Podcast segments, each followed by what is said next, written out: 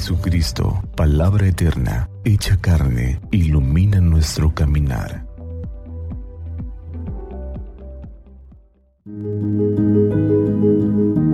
Sexto domingo del tiempo ordinario del Santo Evangelio según San Mateo, capítulo 5, versos 17 al 37.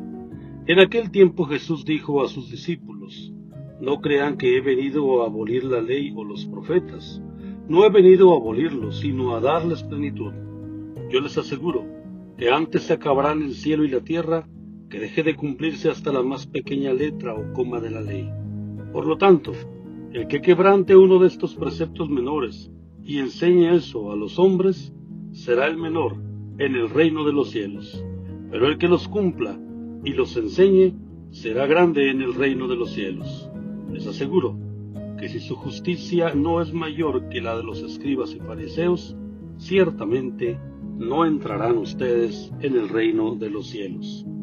Han oído que se dijo a los antiguos, no matarás, y el que mate será llevado ante el tribunal. Pero yo les digo, todo el que se enoje con su hermano será llevado también ante el tribunal.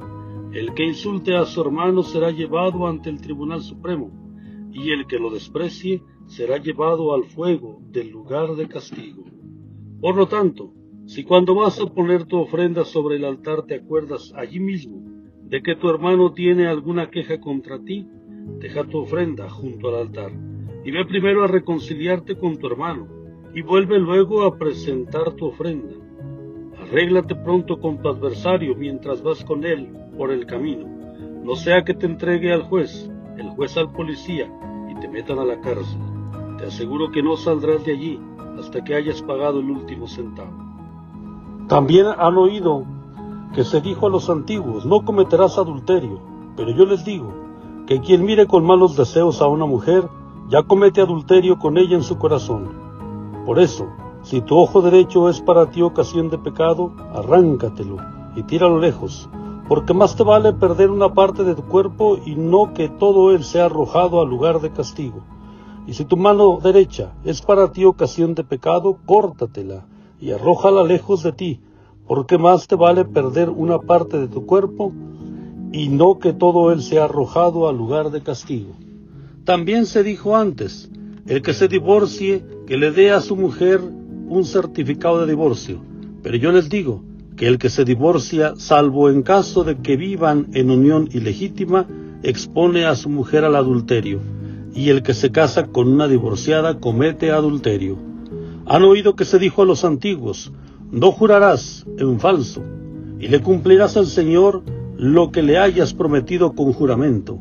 Pero yo les digo, no juren de ninguna manera, ni por el cielo, que es el trono de Dios, ni por la tierra, porque es donde Él pone los pies, ni por Jerusalén, que es la ciudad del gran rey. Tampoco jures por tu cabeza, porque no puedes hacer blanco o negro uno solo de tus cabellos. Digan simplemente sí cuando es sí y no cuando es no. Lo que se diga de más viene del maligno. Palabra del Señor, gloria a ti, Señor Jesús. Hermanos, los saluda en nombre de Cristo Jesús, el Maestro. El Señor Jesús ha venido no a abolir la ley y los profetas, sino a darles plenitud. Y la plenitud de la ley y de los profetas se encuentra en el amor. Ama y haz lo que quieras, dirá San Agustín. Nosotros, pues, hermanos, estamos llamados a ser discípulos misioneros del Señor Jesús. Estamos llamados a hacer su voluntad. Si queremos, podemos.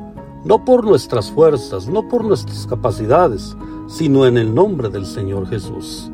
La plenitud de la ley y los profetas está en el mandamiento del amor. La falsa religiosidad judía y farisaica la falsa justicia de que el Señor Jesús habla llega a plenitud cuando nosotros lo hacemos todos movidos por el amor. Se ha dicho a los antiguos, pero ahora Jesús nos invita a hacerlo todo, movidos por el amor. Que Santa María de Guadalupe, nuestra Madre, nos cubra con su manto y nos tenga en su regazo para que iluminados por la palabra del Señor tengamos un día lleno de bendiciones.